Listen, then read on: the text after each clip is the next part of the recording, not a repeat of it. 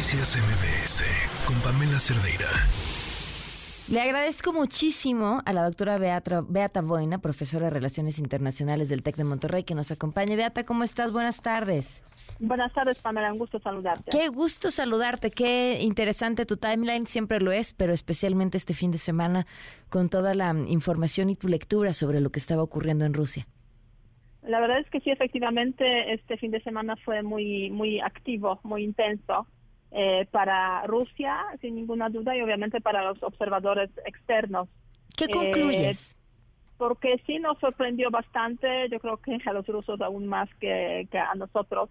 Y, hemos pasado de una sublevación por un discurso de Putin, eh, pues el sábado, hoy también por la tarde, en el cual pues habla abiertamente de sublevación interna, condenando los autores de esta sublevación, o sea, condenando a, a Prigozhin como jefe del grupo armado, eh, grupo paramilitar Wagner, a pues aparentemente una situación en la cual todo ya está controlado en Rusia por el presidente Putin, pero me parece que son apariencias y, que en el fondo esa, esa sublevación nos refleja pues varios elementos eh, que hay que tomar en consideración. ¿Como cuáles? son?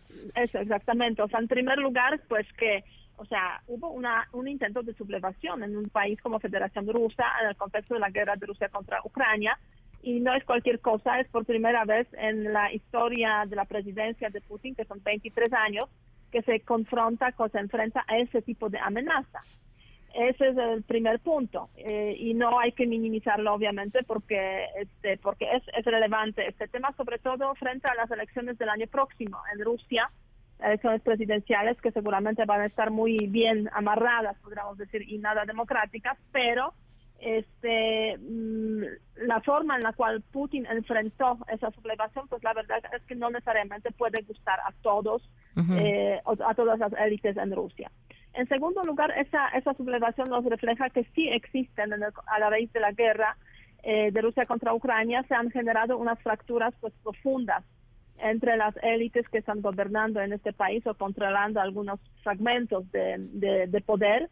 Y, en ese contexto, pues confrontación entre los militares y paramilitares, eh, pues fue evidente y llevó a esa situación tan, tan grave desde la perspectiva de, de Rusia. Y eh, también la sociedad rusa, o sea, la reacción de la sociedad, pues no fue de condena, la verdad, a la sublevación en general, o sea, la ocupación de la ciudad Rostov por el grupo Wagner, pues no se encontró con mucho rechazo de la sociedad, podríamos decir. Lo cual pues debería ser preocupante y seguramente es preocupante para, para Putin y, los que están intentando pues mantenerse en el poder en estos momentos. También si, si vemos cómo reaccionaron los jefes de las entidades administrativas en Rusia, que hay 83 entidades administrativas, eh, pues la verdad es que la respuesta no fue unánime de apoyo a Putin. O sea, se han hecho ahí cálculos de que 40 eh, de jefes de esas entidades administrativas, pues sí, han apoyado a Putin inmediatamente. Eh, otros 40 solamente transmitieron el discurso de Putin sin más, mayor comentario, o sea, así como, digamos, sin eh, nota adicional, y 20 se quedaron en silencio. O sea, eso refleja también que no, tampoco es que haya como un apoyo quizás unánime hacia, hacia Putin. Y la tercera lección o tercer, eh, tercer como eh, resultado de, lo que pasó este fin de semana está relacionado obviamente con las reacciones eh, internacionales que en el caso de Europa, de los Estados Unidos, pues obviamente gran atención puesta en la Federación Rusa como un país que invadió Ucrania, pero también un país que pues podría a raíz de un golpe de Estado, una situación intenta complicada, pues quedarse en una situación de caos, ¿no? Y eso pues, podría llevar, obviamente, a un mal uso de las armas nucleares, por ejemplo, una inestabilidad muy grande, profunda, etcétera, etcétera. Entonces, preocupación en este frente. Pero si vemos a los aliados de Rusia, pues a mí me llamó mucha atención la reacción de China, que sí, efectivamente, el sábado por la noche, cuando ya se sabía que negociaron ese acuerdo entre Prigozhin Lukashenko y Putin, se sabía que la sublevación se acabó, es cuando China emitió un comunicado de apoyo a Putin, mm. no antes este, de, de, esa noticia. O sea, como que, ¿sabes? Observando a ver hacia dónde va a ir ese tema para no adelantarnos demasiado y quizás, bueno, si va a ser necesario, pues reconocer lo que va a pasar, ¿no? Claro. Eh, entonces China no es aquí como que un aliado, me da la sensación eh, tan tan inmediato, digamos, en cuanto, cuanto a reacción. Si, lo comparamos con cómo reaccionaron, por ejemplo, Venezuela, Cuba o Nicaragua, pues las reacciones han sido inmediatas de apoyo a Putin y condenar al grupo Wagner, mientras que los chinos esperaron un rato hasta que ya se supo este, básicamente que esa sublevación no se va a convertir en golpe de Estado y que las fuerzas paramilitares de Wagner se estaban retirando ya de, de digamos, las cercanías de Moscú y de Rostov. Pero, ¿qué lo, entonces, ¿qué lo motivó y qué hizo que la negociación final o de salida fuera o pareciera ser tan sencilla? Mira, ¿qué le motivó a, a Prigozhin? Este, la historia del grupo, pues ya me imagino que pues ya la conoce la gente bastante, bastante bien después de sus días, pero para recordar brevemente, grupo paramilitar que se crea en 2014 con el consentimiento del Estado ruso, a pesar de que en Rusia no hay permiso para el funcionamiento de los grupos paramilitares, y con el jefe Prigozhin, un cercano de Putin que en su momento era su jefe de catering básicamente, eh, proveyendo también eh, alimentos al ejército y a las escuelas, se hizo misionario a raíz de eso, pero en 2014 se crea ese grupo paramilitar.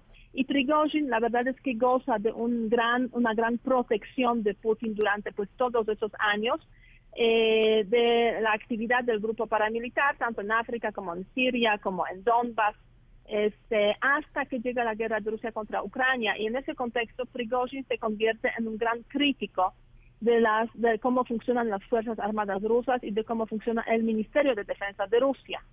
Entonces, a raíz de esa tensión, este, en algún momento determinado de este mes de junio, eh, parece que las autoridades de Rusia, eh, con autoridades militares, han decidido pues de alguna forma eliminar el poder del grupo Wagner o disminuir su, su impacto, digamos, en el contexto de la guerra y del escenario político ruso, eh, emitiendo una eh, orden eh, de acuerdo con la cual los todos los voluntarios y los paramilitares deberían sumarse a las Fuerzas Armadas rusas, firmar contratos con las Fuerzas Armadas rusas con el Ministerio de Defensa, lo cual en la práctica significaría la disolución del grupo Wagner. Mm y contra eso parece que se fue Prigozhin, pues buscando esa última alternativa, pues yo voy a hacer esa marcha, ¿no? Esa es como, yo diría, la, quizás la explicación más más este, probable de la reacción de por qué Prigozhin llegó a hacer esa sublevación.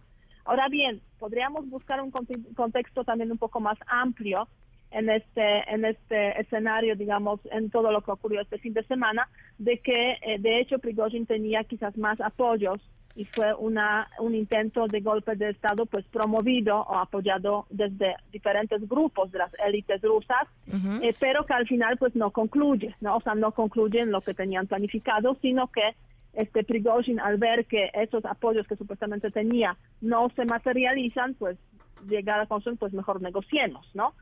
Y también hay por ahí algunos escenarios que están mm, apareciendo en diferentes medios de comunicación, diferentes investigaciones, de que ha habido una presión de parte de, eh, Kremlin también, amenazas directamente a la familia de Prigozhin y, a los altos cargos de eh, Wagner, con amenazas de que pues van a hacer daño a los familiares y, pues por eso también como que una mayor eh, presión para que se retiraran, ¿no? Pero al fin y al cabo, la verdad es que hoy en día parece que Prigozhin está fuera de Rusia. Eh, ha habido diferentes elementos ahí también sobre la negociación, que se negoció, que no se negoció. No hay un documento escrito de la negociación. Entonces, todos son, podríamos decir, versiones o de parte de la Federación Rusa, o de parte de Prigozhin, o de parte de, Lukashenko.